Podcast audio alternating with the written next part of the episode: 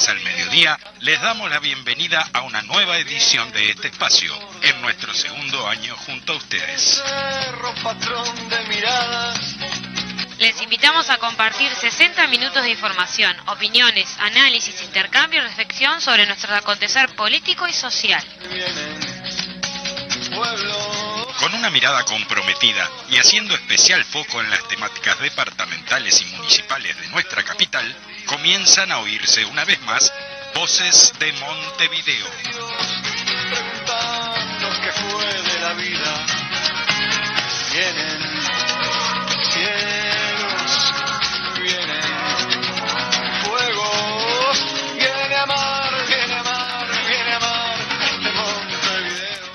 Buen mediodía a la audiencia, ¿qué tal? ¿Cómo están? Buen mediodía, Adrián. Buen mediodía, Majo. ¿Cómo están ustedes?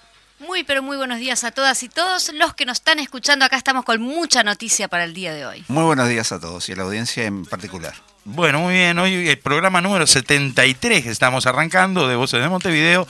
eh, en un día especial, eh, no como el año pasado. Eh, eh, a, A ver, ver. vamos a aclarar. Hoy es 20, o sea, mañana es 21, que es el aniversario de nuestro partido, el Partido Comunista de Uruguay.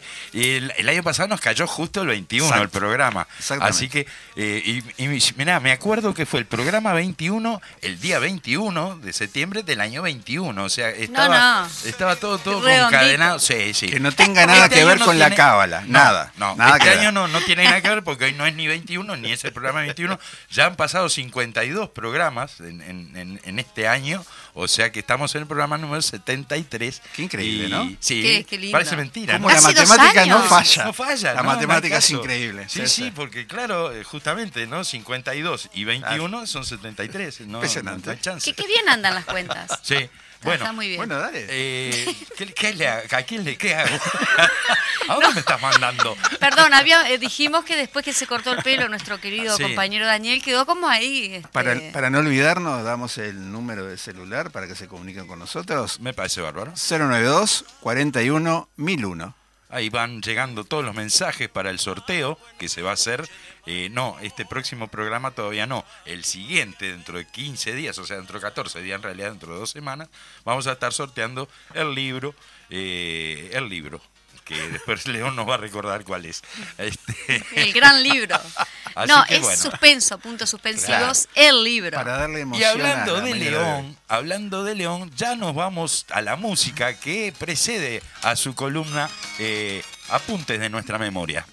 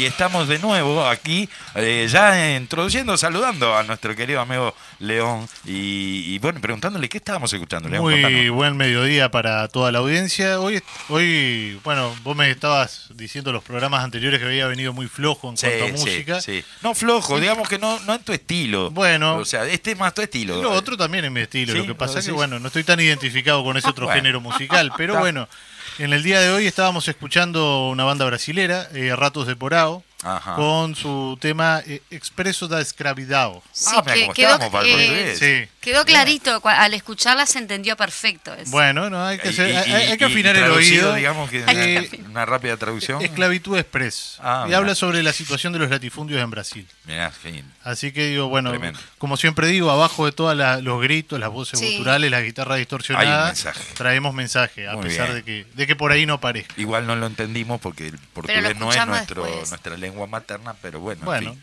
Pero aprendemos, siempre decimos que con él aprendemos Sí. este, la historia y también la no música. hay duda. Bueno, Bueno, vamos a, eh, a cerrar el ciclo. Vamos a cerrar ¿no? el ciclo que habíamos iniciado a principios de septiembre, en el mes Ay, aniversario del partido, y habíamos tomado como marco para hacer la- Mm. las columnas la primera etapa de desarrollo del partido, aquella que, que había... O sea, desde el proceso definido- previo a la fundación claro. hasta... Lo que había definido Arismendi en, ahí en está. el- en la revista Estudios. Y hoy vamos a, a eso, a, Hoy vamos a esos años. a cerrar y ya después pasaremos a otros temas. Bien. Entonces, eh, habíamos quedado en el programa anterior a las puertas del golpe de Estado del 33, de marzo del 33, que, Sí. que dio el presidente Gabriel Terra con el apoyo de los, de los sectores más reaccionarios del Partido Colorado y del Partido Nacional.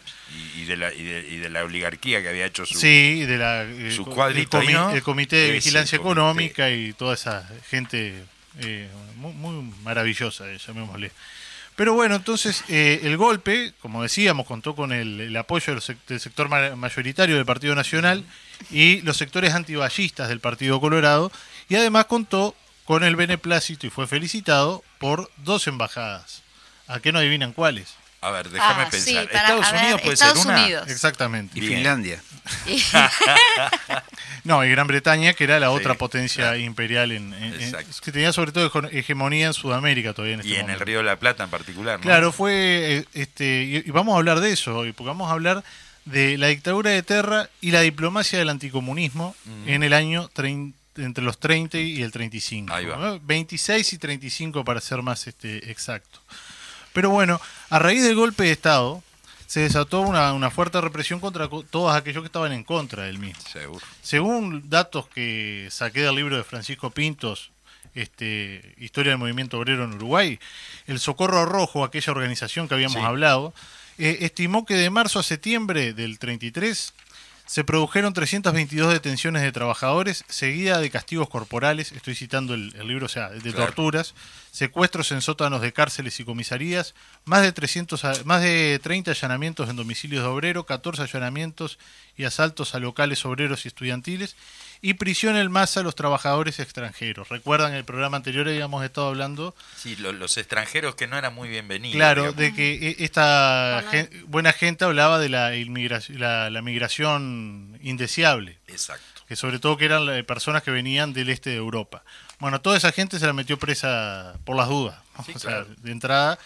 Y bueno, y Por además... ser de esos lugares extraños, ¿no? O sea, Sí, sí, sí. Bueno, es, es muy este muy recordado el que se usaba la cárcel de Isla de Flores como, Sí. como cárcel de prisión política, se llevó a varios dirigentes políticos para ahí. Y el 26 de octubre del 33 la policía asesina al dirigente ballista Julio César Grauer.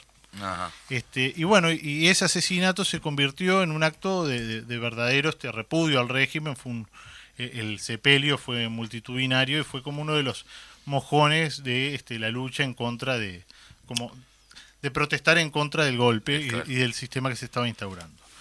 Pero hoy dijimos que íbamos a hablar de la diplomacia anticomunista en estos años. Para eso tenemos que irnos al año 26. En el trabajo, que en un trabajo de, de investigación de la historiadora Ana María Rodríguez Aizaguer, que tiene un título larguísimo, Sí.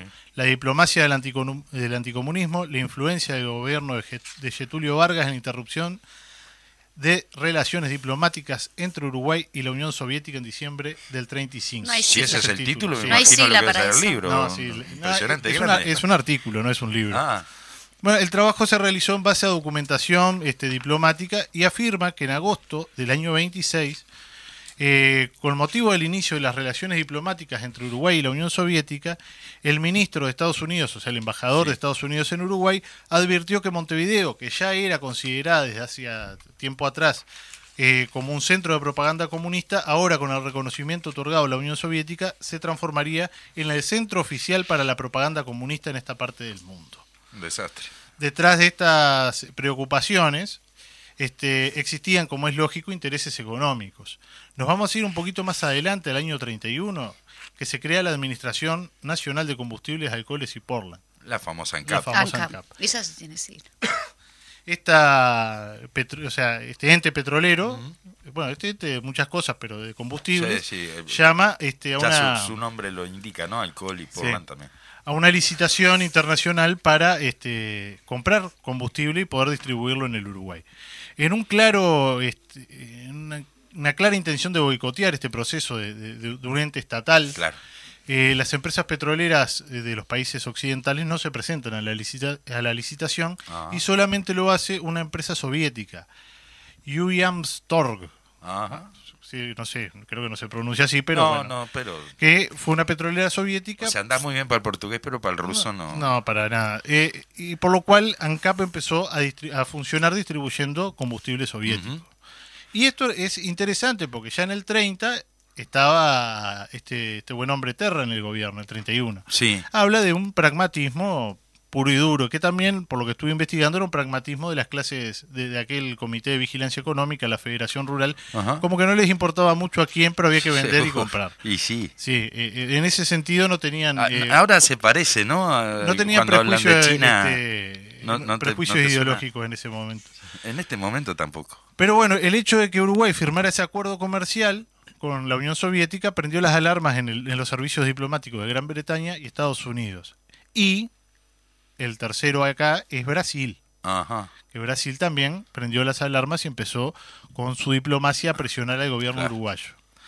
Quienes alertaban que los soviéticos, los brasileros alertaban que los soviéticos iban a utilizar estas empresas como fachadas para generar condiciones para la subversión comunista. Buah, seguro. Sí, sí. En la, Entonces, en la nafta te mandaban Sí, toda sí. la línea. ¿Sabes por qué? Ahora me acordé de ese dato. Perdón que te corte, pero la nafta se llama nafta porque viene de porque venía de Rusia. Acá le decimos nafta por eso, digo, ¿no? Es el nombre Sí. Ah, no. ruso de la, de la no, gasolina. no tenía es- ese dato. Sí, sí. Bueno, según este eh, Ana María Rodríguez, eh, en el entorno del año 30 y 32 se produjeron se produce un verdadero estallido de la diplomacia del anticomunismo. Los informes diplomáticos estadounidenses y británicos correspondientes a ese periodo denunciaron reiteradamente la permisividad de las autoridades uruguayas frente al accionar, eh, al accionar comunista, sindicando a Montevideo como una pequeña Moscú y el cuartel general de las actividades de la Internacional Comunista en América del Sur. Dice la historiadora que, por cierto, había mucho de verdad en eso, porque el secretariado sudamericano de la Internacional Comunista, que había funcionado en Argentina hasta el año 20 desde el año 28, eh, al producirse el golpe de Estado eh, en Argentina en el 6 de septiembre del 30 y empiezan a reprimir a los comunistas, e- ese organismo Se sudamericano traslada. se traslada a Montevideo, este, por lo cual la Internacional Comunista tuvo su secretariado para América Latina en Montevideo. No obstante, antes de 1930 pasaron por la capital eh, uruguaya muchos de los cuadros de la Internacional destinados para América Latina, gracias a las facilidades para moverse que, que- que existían en Montevideo. Y esto se- es, es un hecho, un dato que se va a mantener en los años 40, cuando los servicios de inteligencia de los países vecinos se instalan en Uruguay Mm. para ver cómo funcionaba un partido comunista legal. Porque el Partido Pues no Comunista claro. no existía, o sea, eh, en Argentina, en Chile, Claro. eh, en Argentina, en Brasil, en Bolivia, en esos países no era legal, por lo tanto venían los servicios de inteligencia latinoamericanos a ver este, cómo funcionaba un partido esa legal. rareza de ser partido legal, ¿no? O Claro, eh, no, no era algo común en América Latina en ese momento. A todo esto, y ya vamos a ir eh, acercándonos al final de la columna, en Brasil en el año 35 se produce un, leva- un levantamiento armado contra Getulio Vargas, en el cual participa el Partido Comunista Brasilero. ajá. De ese, eh, rápidamente, y acá eh, la legación brasilera en Uruguay empieza a informar que Montevideo servía como, eh, como base logística de las operaciones revolucionarias en Brasil. Y que a través de estas empresas soviéticas que estaban en Uruguay, los rusos mandaban Le- dinero claro. que a- a- a- de manos de los comunistas uruguayos llegaban a los comunistas brasileños Claro. lo cual genera eh, una serie de presiones diplomáticas que no podemos empezar a analizar acá porque nos iríamos hasta las 3 de la tarde, pero que el gobierno de Brasil empieza a presionar a Uruguay para que rompa relaciones con la Unión Soviética ¿Y que cayeran los acuerdos comerciales con las petroleras ¿Y qué iban a hacer? este, que, que cayeran esos acuerdos comerciales. Y nuestro país, como siempre, Sí. además con esta cuestión también de estar eh, de tener un, un vecino tan poderoso, Seguro. le siguió el apunte y finalmente en diciembre del año 35 Uruguay rompe relaciones con la Unión Soviética Ah, mira. a pedido, o sea, presionado Sí, sí, por obvio. este el gobierno brasilero. Mira vos. Este, la, la rebelión en Brasil es eh, sofocada y bueno, queda esto como un, un hecho de aquello que veníamos hablando siempre de, en, en programas más de los 60 sobre la, Mm. la injerencia norteamericana, la, de la diplomacia Sí, norteamericana en los asuntos internos del Uruguay. Esto no es nuevo, Ya, sino ya que- desde el 30. Sí, desde el 26 Ahí voy. eh, son los primeros informes que, que alertan sobre el peligro comunista en Uruguay. Y recordemos que el Partido Comunista Uruguayo era un partido Sí, minoritario, ¿no? Chiquitito. No, pero votaba entre el 1 y el 2%, Claro. o sea, no era un partido que, eh, que, que tuviera gran influencia Como, en, como los deben estar sindicatos. ahora, ¿no? Vamos Y bueno, estar hoy. eh, bueno, La gente en está tre- en muy 30, nerviosa. 40 años, cuando empiecen a, a, a desclasificar los, los, los archivos, veremos qué dicen sí. ahora. Capaz que aparecen hasta estas columnas. eh. Sí. Aparecemos, vos decís que aparecemos por ahí en los archivos. historia. Pero bueno, eh, en el año ya para ir terminando y dejando una Decime. punta para... eh, ¿Qué pasó? Una curiosidad. sí. ¿Qué pasó con la nafta? ¿Rompimos relaciones con Rusia? Rompimos y- relaciones con, con la Unión La Soviética. Unión Soviética, claro. y, la y, y por lo tanto los acuerdos comerciales caen y el combustible empieza a ser de las empresas norteamericanas. ah, pero ahí sí, ya. ya- sí, sí, ahí no había ningún bajaron, problema de, de, este, ¿cómo es?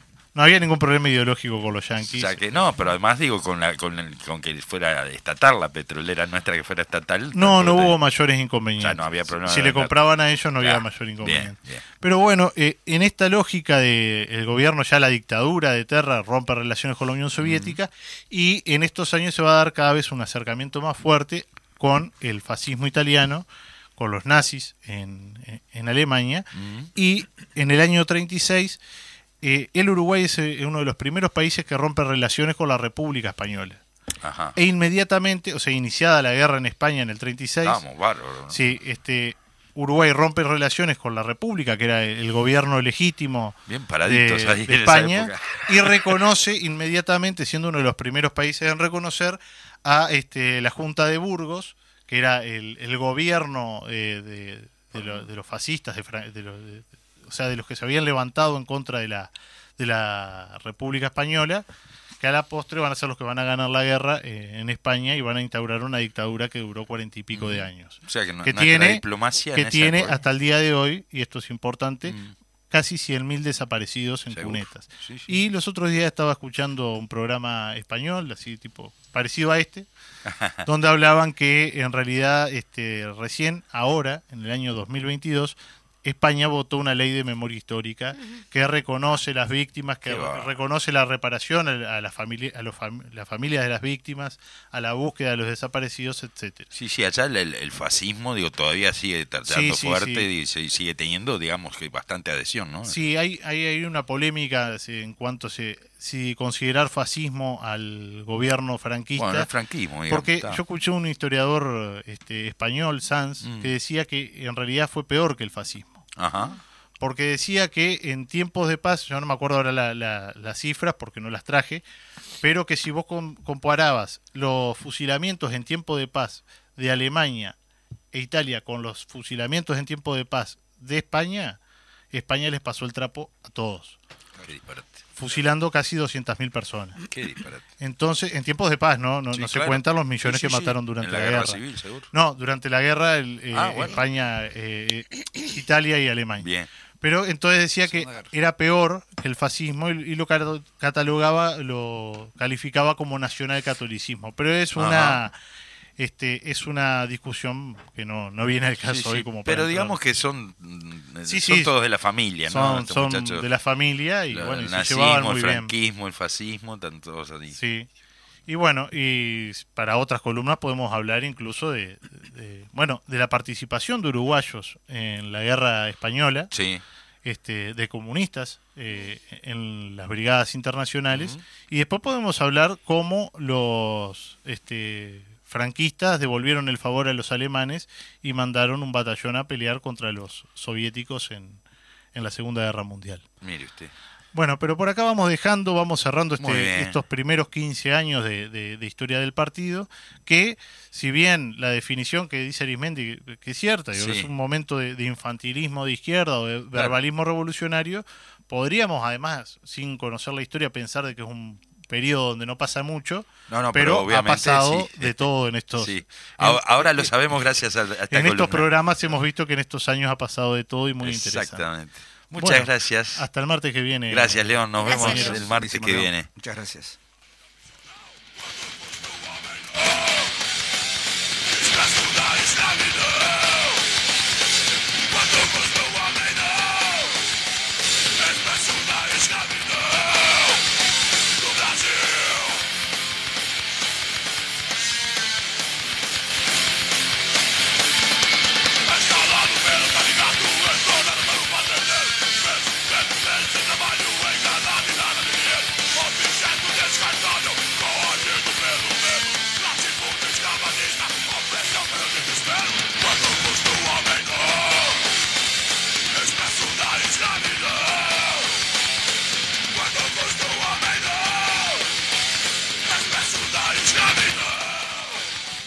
Bueno, y volvemos, volvemos para el cierre de esta primera parte, antes de la pausa, y vamos a comentar una noticia que, que, bueno, que ha sacudido a, a la opinión pública en nuestro país, particularmente en Montevideo.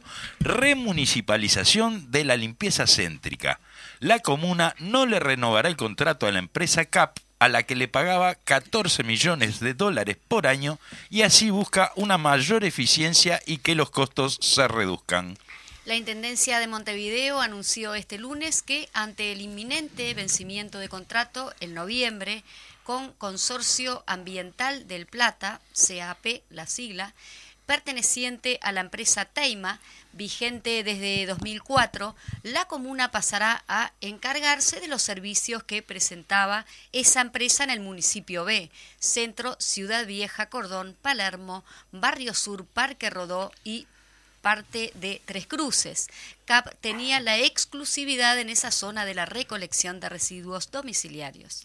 A su vez, en la tarde del lunes, Guillermo Monsechi, director de Desarrollo Ambiental de la Intendencia de Montevideo, dijo en una rueda de prensa que como finalizaba el contrato, evaluaron cómo continuar y les pareció que para seguir llevando adelante la estrategia de Montevideo más verde, debían tener una visión integral de la gestión de limpieza en la capital con diferentes herramientas que desarrollar en esta zona de la ciudad.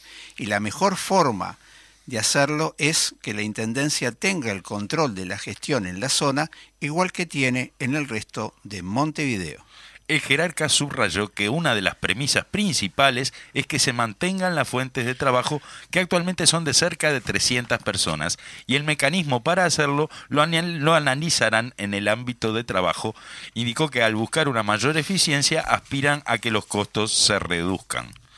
Bueno, una, una noticia que a mí en lo personal, en lo particular, y, supongo que a vos también, Sí, Adrián, sí, claro. a mí como, como trabajador de, de la Intendencia, digo, este, y como militante de ADEON, y Adrián en, su- en su condición de ex trabajador, nos pone muy contentos, realmente, digo, es- eh, ha sido una lucha y un reclamo de, de décadas del tema de, de la no privatización de servicios en la Intendencia, de, de parte de los trabajadores, de parte eh, a través del sindicato, y... eh, digamos que no habíamos tenido demasiado éxito en todo este tiempo. En realidad, digo, en la Intendencia se- se han seguido privatizando servicios cada vez más. O sea que este es un primer paso desde que, bueno, desde que yo entré a la Intendencia en el año 82, es la primera vez que un servicio que, que estaba en manos de una empresa privada... eh, un servicio tan importante además, ¿no? Estamos hablando de Claro. la recolección de residuos este, y del barrido de toda una zona que es- es- es Central. Central, exactamente, sí, sí, porque digo, más allá de que eh, ab- abarca también el, pa- el Parque Rodó, Palermo, Pero te cuento, Sur. abarca el Sí. límite entre las calles La Paz, Miguelete, Boulevard. Artigas y La Rambla, ni Sí, más ni sí, menos, sí, ¿no? claro, por eso te digo, Ciudad Apostando- Vieja, Centro, Jordón, todo eso. Exacto, y apostando a una mejor gestión en el marco del plan estratégico, como lo decía muy bien este eh, el, el director Montevideo Más Verde, que es lo que engloba todo el trabajo Cosa- sobre la limpieza y medio ambiente. ¿no? Cosa que, bueno, eh, afortunadamente, digamos que lo- los estudios que ha hecho la Intendencia, en particular el, el Departamento de, de- de- de Desarrollo este, Ambiental. de- de- sí, desarrollo Claro. ambiental. eh, y, y Moncheque en particular, digo, confirman todo lo que veníamos eh, los trabajadores y las trabajadoras reclamando en todo este tiempo, ¿verdad? Que es más eficiente, más barato eh, los servicios prestados por la propia Intendencia. Y con que- un mejor control. y sin duda, y con mejores condiciones de trabajo además para esa gente, para sea, la gente que trabaja en la empresa, sus condiciones de trabajo, sus salarios, etcétera, son mucho menores que, que los de los trabajadores municipales, este, de la intendencia, mejor dicho, Sí, sí. este, que hacen la misma tarea, ¿verdad? En, otra- en Exactamente. otras zonas. Entonces digo, esto también va a llevar a, a una situación de, de mejora de, lo- de, lo- de los, de las condiciones laborales y, y económicas de, de- de esta gente, ¿verdad? Que, que trabaja en esa empresa, cuya premisa, digamos que la Intendencia, recalquemos eso, ¿no? Ha, asegurado de que se van a mantener la fuente de trabajo a todas estas personas que trabajan o que siguen trabajando hasta noviembre para la empresa. Y esperemos que, a menor costo, ¿no?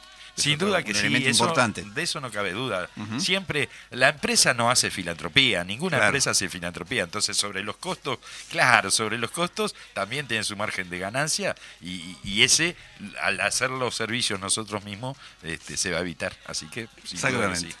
Bueno. Vamos eh, a dos noticias alguna- alguna-. Algunas cositas de la cartelera. Sí, Ahí está. Exactamente. Dale, Vamos a Majo. las noticias. Sí, sí, claro. Eh, bueno, acá tenemos qué hay que hacer para mejorar la salud y quién lo paga. Es una actividad que se va a realizar el 24 de septiembre a las 17 horas en el Club Teatro Progreso Carlos María Ramírez 758, esto es en La Teja. Intervienen economista Ida Oregioni, eh, usuario Néstor Gurruchaga y doctora Cristina Mier. Esto se va a realizar el día sábado 24 de septiembre a las 17 horas. Bárbaro. A 41 años de la desaparición forzada de Félix Ortiz, el seccional Julia Arevalo organiza el homenaje el día 25 de septiembre a las 10 horas con la realización de una pintada de muro en su, en su memoria y se va a realizar en General Flores y Maratón a las 10 de la mañana. Así que esperamos que, que los oyentes puedan concurrir.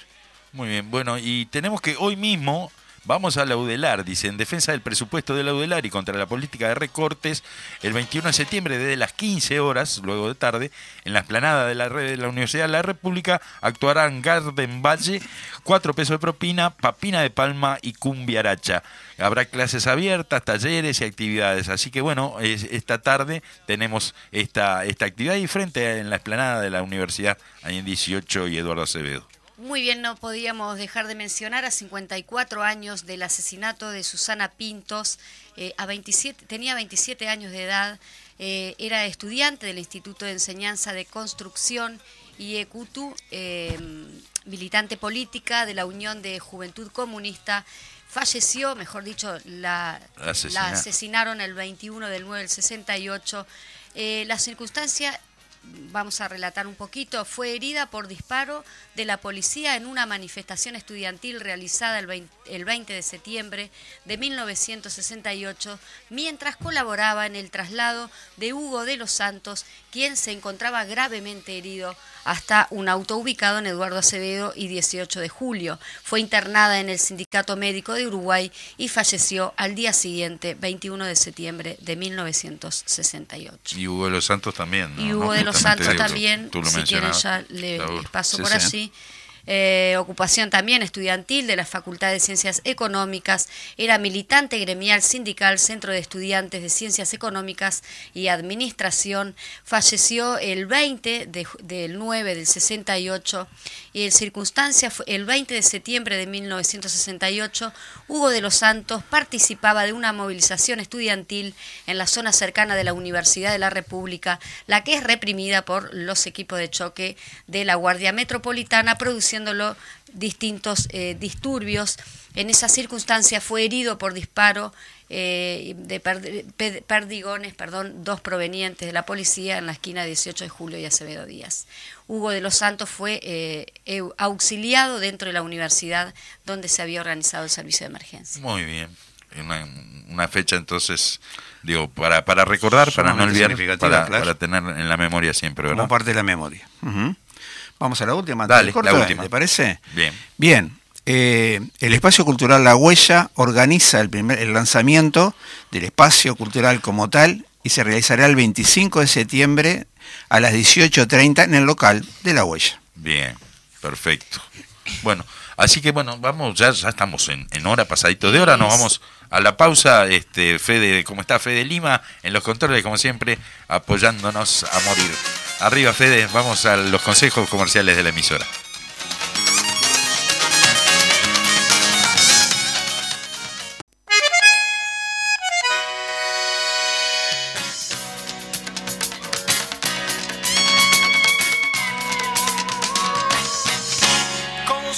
Bueno, volvemos en la segunda parte de este programa número 73 de Voces de Montevideo y, y volvemos como siempre en la segunda parte Exacto. con la entrevista central. ¿A quién tenemos hoy, Adrián? Contanos. Ah, tenemos al ingeniero Guillermo Regeman, responsable nacional de organización del Partido Comunista de Uruguay. Así que Nada le damos la. Tomá bienvenida. para vos. Este, Primera, primera vez que nos visita, Guillermo. ¿Qué tal? ¿Cómo estás, Guillermo? Gracias Bienvenido, por venir. Guillermo. Muy bien y muchas gracias por la, por la invitación. no, no, por favor. Nosotros veíamos hoy este, una consigna que ya está pintada en algunos muros de Montevideo. Dice, para luchar contra la desigualdad es tiempo de tomar partido. La primera reflexión que nos surge es, bueno, asociada con, con- asociada. con el- el- la celebración de nuestro centésimo segundo aniversario, a, eso iba, a eso iba. Ah, bien. a eso iba. Ta, ta. Al 102 aniversario del Partido Comunista. Nos parecía que, que la, la primera significación, el primer, la primera pregunta, digamos, era, era plantearte, bueno, ¿cuál es la significación que en este contexto general que tiene hoy el Uruguay, este, eh, está enmarcado este, este 102 aniversario? Eh, muy bien, buenas tardes para toda la audiencia. Eh, nosotros queríamos partir un poco de las resoluciones del 32 Congreso. En el mes de mayo nosotros realizamos nuestro 32 Congreso como Partido Comunista y ahí se de- definieron los grandes objetivos para, para la etapa de los comunistas uruguayos en función de nuestro irrenunciable propósito revolucionario de construir una sociedad sin duda socialista y comunista. En, el Congreso, digo, más allá de las cuestiones de carácter general que evaluamos sobre la crisis orgánica del capitalismo y la ofensiva del imperialismo eh, para el continente latinoamericano en particular y para nuestro país, y sobre el tema de que asumió al gobierno una fracción más conservadora del bloque del poder, encabezada por, por el herrerismo, que su política apunta obviamente a un ajuste económico general y que tiene como resultado golpear a las grandes mayorías de nuestro pueblo, algo así como una política desarrollada para el 5% de la población del Uruguay, Claro. a sacrificio del otro 95%, digamos, no siendo generoso en, Sí, el, en el 5%. En el 5%. En números, Obviamente un gobierno destinado a resolver fundamentalmente los intereses de la de la de lo más selecto de la clase Exacto. dominante diríamos en, en concreto. ¿Qué nos planteamos nosotros en una perspectiva fundamentalmente de, de un camino de, de esperanza para el Uruguay? Eh, decíamos nosotros en el Congreso, bueno, en realidad un llamado a la unidad de nuestro pueblo, decíamos, a promover la lucha, a organizar una ofensiva popular que nos permita enfrentar esta restauración conservadora, y en ese camino obviamente estamos, derrotarla y conquistar el gobierno nacional para, el, para, para nuestro pueblo, que es un nuevo gobierno del Frente Amplio. Y obviamente eso implicaba en términos generales el desarrollo de, de un bloque, nosotros llamamos alternativo, ¿no verdad?, que no- nos, nos permita integrar un camino de la democracia avanzada. Bien. En, en esas cuestiones de carácter general resueltas por el Congreso es que nosotros hoy estamos festejando este 102 aniversario de, de- de nuestro partido, 102 aniversario sin duda de mucha pelea en términos, en términos generales, fundamentalmente para tratar de preservar conquistas que habíamos acumulado durante 15 años de los gobiernos del, del Frente Amplio. y, y en ese sentido es la consigna, ¿no? Nosotros manejamos como una doble consigna, primero no mires para el costado en un sentido del involucramiento en, las, en la situación socioeconómica de los uruguayos, en una pérdida, en un crecimiento de los pobres, empeorando las condiciones del salario y de vida. Y en una segunda perspectiva de una consigna es, es tiempo de tomar partido, Claro. en un doble sentido, es de incorporarse a la pelea, de Claro. incorporarse a la lucha y al mismo tiempo también de incorporarse a nuestra organización, al Partido Comunista del, del Uruguay. Claro. Eh, bien, eh, en, en el mismo sentido que nosotros planteamos estas cuestiones, también planteamos en este proceso, eh, y en particular en el aniversario del partido, un proceso de fortalecimiento de nuestra, nuestra organización. Ajá. Nosotros asumimos en términos generales y autocríticamente que todavía no tenemos el tamaño de partido necesario Exacto. para confrontar los desafíos políticos que tenemos y bueno, y obviamente con unas definiciones del 32 Congresos es empeñarnos en construir esa organización en el marco de la lucha con los trabajadores y, y nuestro pueblo.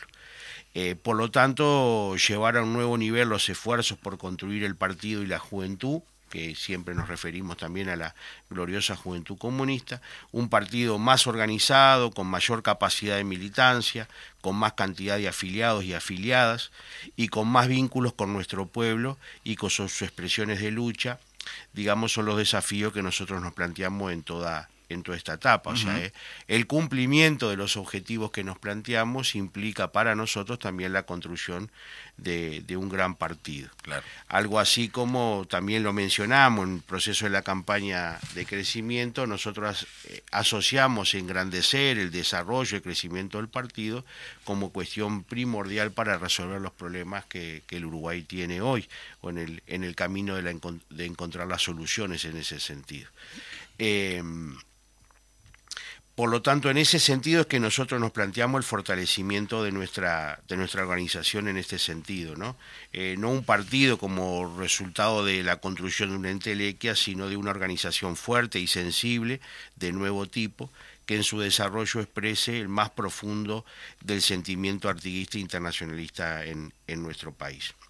Eh, del punto de vista, y ahí sí en la parte más interna de desarrollo de los comunistas uruguayos, esto implica un desarrollo sistemático de la construcción planificada de miles de comunistas organizados, actuando, decimos nosotros, en función de una orientación general de nuestro partido, con una política de cuadro que dé respuesta a las necesidades y a la urgencia del proceso de lucha y un sistema de direcciones del partido que garantice el respeto de los principios leninistas de organización, particularmente el centralismo democrático. Bien. En este marco de carácter general es que se expresa la consigna que estábamos mirando, que es tiempo de tomar partido, y el lanzamiento de carácter público de una campaña nacional de afiliación a nuestra organización. Bien, bien.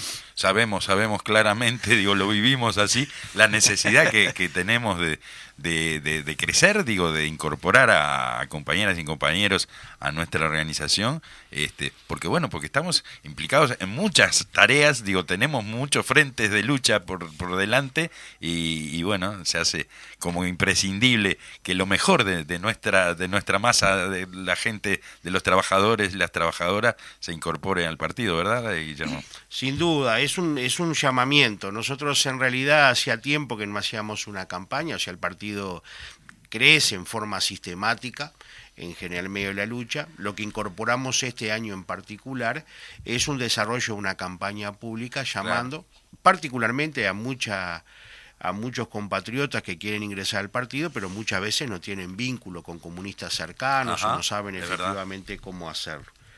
Eh, por lo tanto, efectivamente, ahí es que asumimos la- el desafío que implica para nuestra organización la incorporación eh, de nuevos compañeros, ofreciendo, como decimos en forma sencilla, un puesto de lucha eh, para efectivamente el- alcanzar los objetivos que nos planteamos en, en- en estos momentos. Campaña que abarcamos, ¿no? tenemos como centro los trabajadores, pero también la incorporación Sí, claro. de, de los distintos eh, sectores o expresiones de la, de la, de la sociedad. Sin duda. Eh, obviamente que en ese sentido del crecimiento del partido, lo que nosotros nos planteamos eh, particularmente, tiene que ver con invitar a la lucha, como decíamos, en la situación que tiene Uruguay, para garantizar los derechos generados en 15 años de los gobiernos del, del Frente Amplio. O sea, fue- obviamente que el ingreso al Partido Comunista es un ingreso de gente que esté interesada en la defensa de los intereses Seguro. de clase, los trabajadores, de, de nuestro pueblo en general. También en el plano ideológico quienes, eh, digamos, se plantean que viene por parte de las clases dominantes algo así como un pensamiento único, ¿no? que ni nos niegan la posibilidad a los uruguayos o al pueblo uruguayo de soñar y luchar por un futuro digno, sobre todo y particularmente para los que viven de, de su propio de su propio trabajo. Trabajo, ¿no? claro. Eh, eh, obviamente que el partido tiene 102 años de vida y lucha.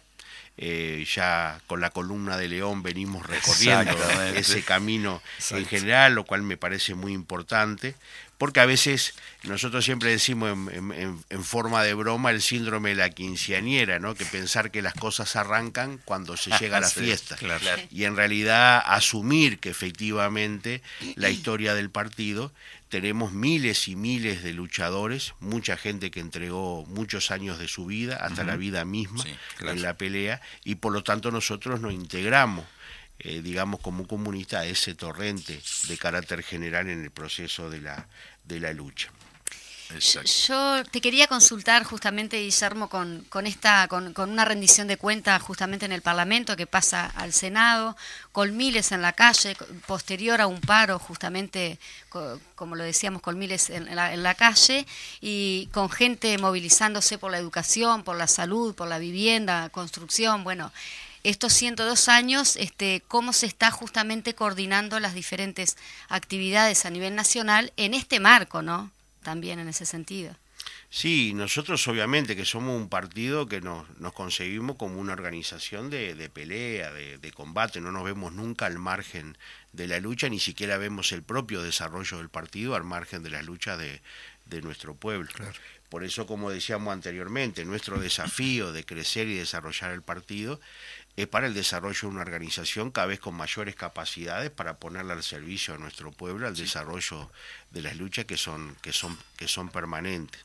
Nosotros tratamos de conjugar el conjunto de las luchas, ¿no verdad? Y el conjunto de las luchas se, se van a sintetizar en términos generales en un proceso que siempre nosotros lo denominamos como de acumulación de fuerzas, o sea, cuando ese desarrollo de la lucha eleva la conciencia de nuestro pueblo, da perspectivas de futuro, da perspectiva de las necesidades de cambio, pero también al mismo tiempo fortalece las herramientas de nuestro pueblo.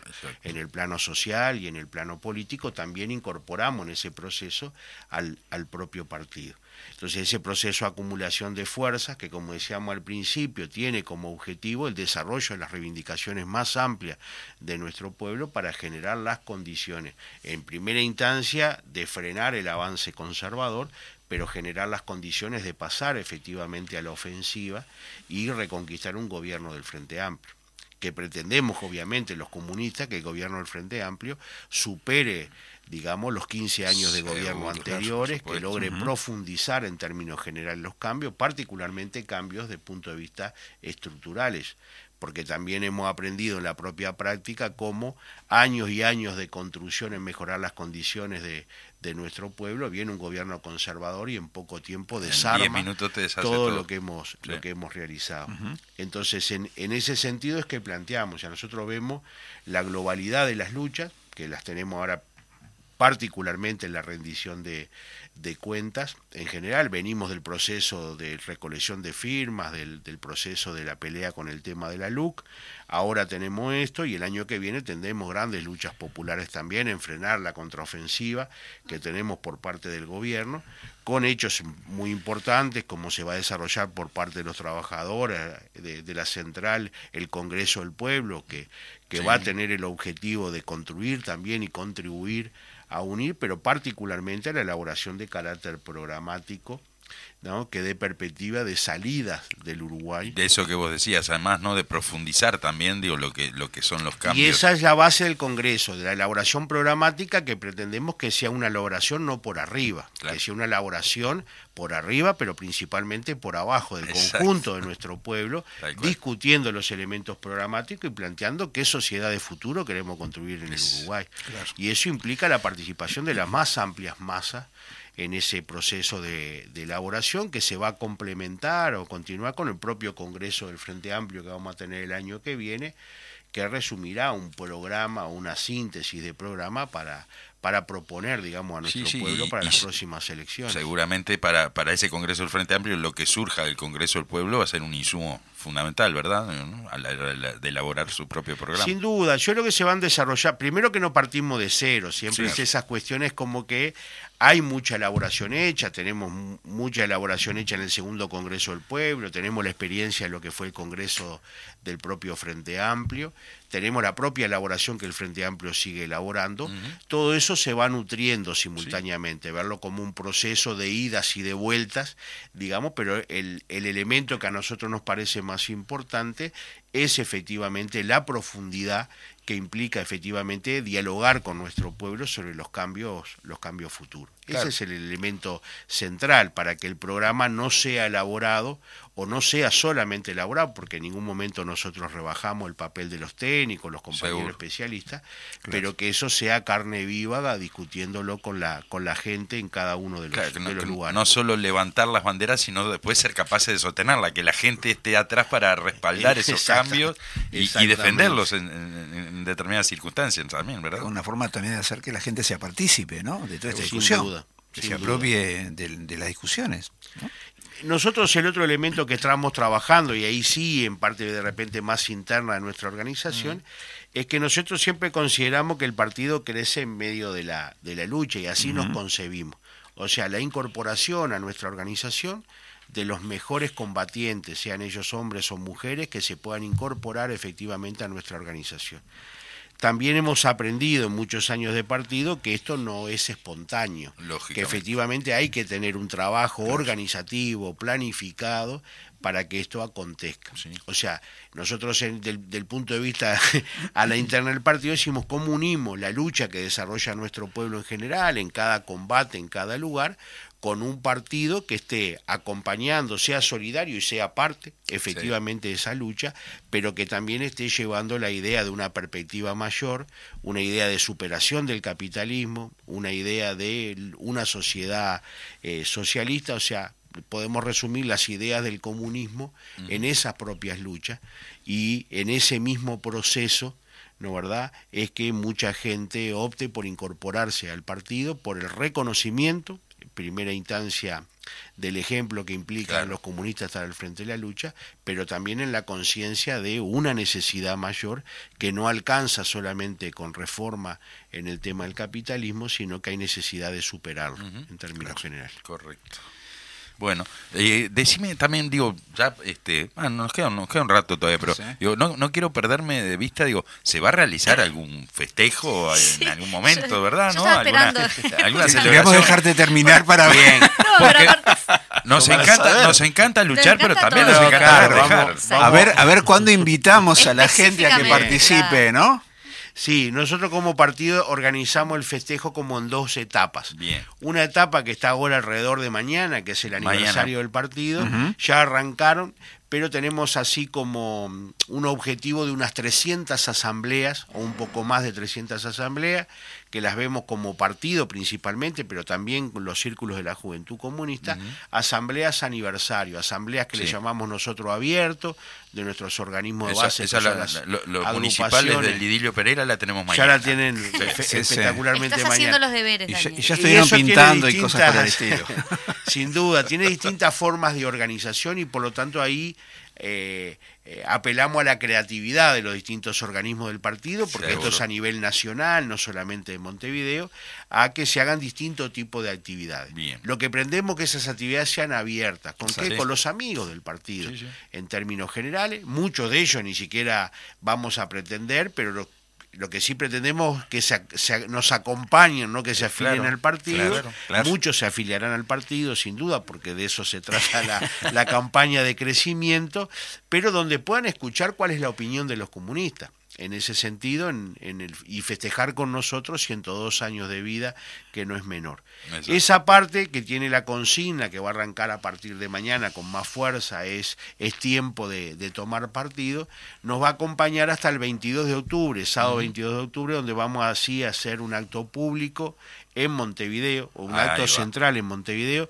porque es justo decir también que se hacen un conjunto de actos en el interior del Claro, país, sí, en las siempre. distintas departamentales. Eh, La idea es que el acto, y eso un poco lo planteaban nosotros, que venimos dos años de pandemia, etcétera, Sí. etcétera, siempre es un acto de carácter político, donde siempre hay un mensaje de nuestro propio partido, pero también queremos que este aniversario sea también de más tiempo de festejo, Ahí digamos. va. Con fraternidad, propio- En el propio, sí, de, de juntarnos, de conversar, un de disfrutar también, la, ¿no? La música o disfrutar el baile que se pueda hacer en el aniversario del partido. Lo vamos a realizar el sábado 22 en la tarde en la Plaza Primero de Mayo, Bien, que lo bien. veníamos haciendo tradicionalmente. Hay un grupo de compañeros trabajando. 22 de octubre, disculpa, 22 de octubre. Sí, ya para que vaya todo el mundo Sí, agendando. vayan agendándose Claro. el 22 de octubre en la tarde. y. Y bueno, y estamos trabajando en todo lo que implica el acto, ¿no? Desde vestir la plaza, desde brindar la mejor plaza de comida para, para nuestros camaradas y compañeros, el mejor espectáculo artístico que podamos lograr y bueno, y que efectivamente sea una fiesta. Esperemos que el tiempo sin duda nos, nos acompañe en ese sentido, que es un poco el trasladamos siempre la fecha para lograr, digamos, Claro. un clima de mejores Por condiciones, lo menos tener mejores más temperaturas, claro, Por lo menos tener más chance de que esté lindo. Eh, El acto normalmente es metropolitano. Ajá. A veces vienen, como obviamente, compañeros del interior. En particular, este año no insistimos mucho, eh, porque también hay, obviamente, siempre hay elementos de carácter económico a la hora de, de la venida de los ómnibus del interior Claro. implica.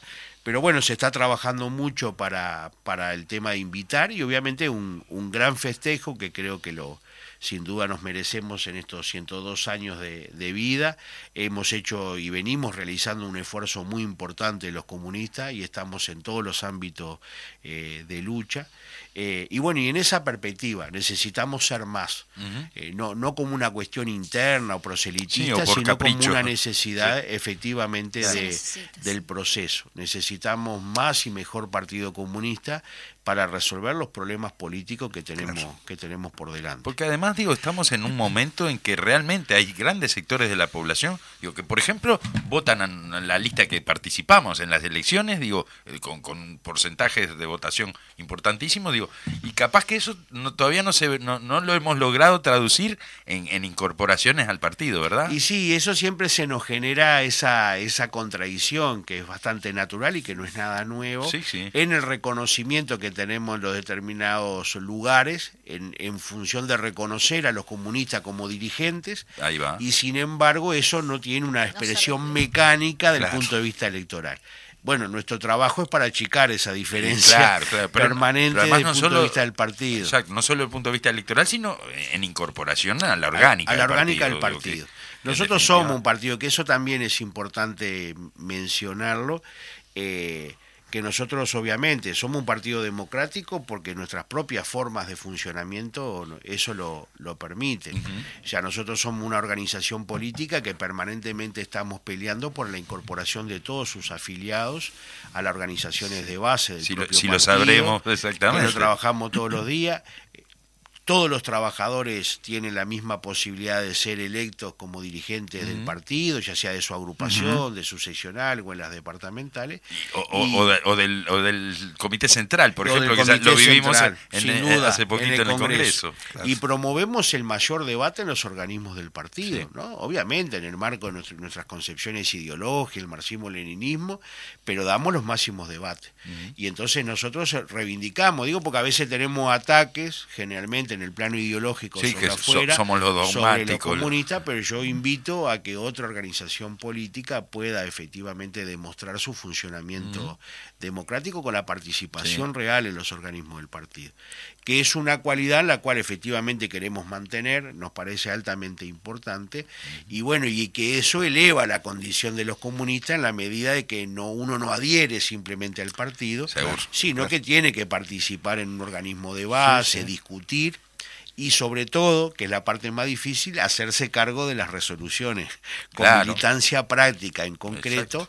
eh, pero bueno, que efectivamente los comunistas la, la llevamos sin ningún problema adelante, pero que eso cualitativamente marca la diferencia de otras organizaciones. Nosotros no denostamos a nadie, pero sí re- eh, recalcamos La- la diferencia, o, e- por lo menos. o elevamos la condición de los de los Ah. comunistas uruguayos. Guillermo, ya en el cierre, un mensaje de perspectiva. Bueno, nosotros creo que tenemos una perspectiva enorme. El proceso que hemos hecho de las firmas y el referéndum, que lamentablemente por poco no alcanzamos, da una perspectiva de, de una metodología y un camino correcto de lucha. Creo que hay que elevar la perspectiva de, de, de lucha en nuestro pueblo, sobre todo la, en la perspectiva de, lo- de las necesidades, Sí. de que eso solamente es posible con un gobierno del Frente Amplio. Cualquier gobierno del Frente Amplio, eh, a veces por, Con- con por los- más con pobre que errores, pueda sí, ser o los errores, va a ser mucho mejor que un gobierno en un gobierno de, de derecha. Y por lo tanto, eh, invitar a nuestro pueblo. Hay una gran parte de nuestro pueblo que efectivamente el monopolio de los medios de comunicación masivo en manos de la derecha logran llegar. Y bueno, tenemos una perspectiva de lucha, una posibilidad de transformar eh, el Uruguay en, en mayor profundidad y comenzar nuevamente en un ciclo del Frente Amplio que solucione eh, los problemas de, de nuestro pueblo que tanto lo necesitan. Así será, Guillermo. Bueno, te agradecemos de verdad haber estado con nosotros por primera vez. Muchas Esperemos no sea la última. Y, y bueno, nos estamos despidiendo de ¿Cómo la no? audiencia. Yo quería saludar a toda la militancia que en este momento a nivel interior, en todo el interior del país, está. en este momento están organizando las actividades por los 102 años del Partido Comunista. Bueno, sí, no, y, feliz para cumpleaños 22. para todos los- los camaradas y las camaradas. eh, Feliz cumpleaños mañana, ¿verdad? entonces. Así que bueno, Bueno. nos vamos. Felices Nos vamos jóvenes 102 años. hasta el martes que viene y nos estamos escuchando de nuevo en Voces de Montevideo. Gracias. a este mundo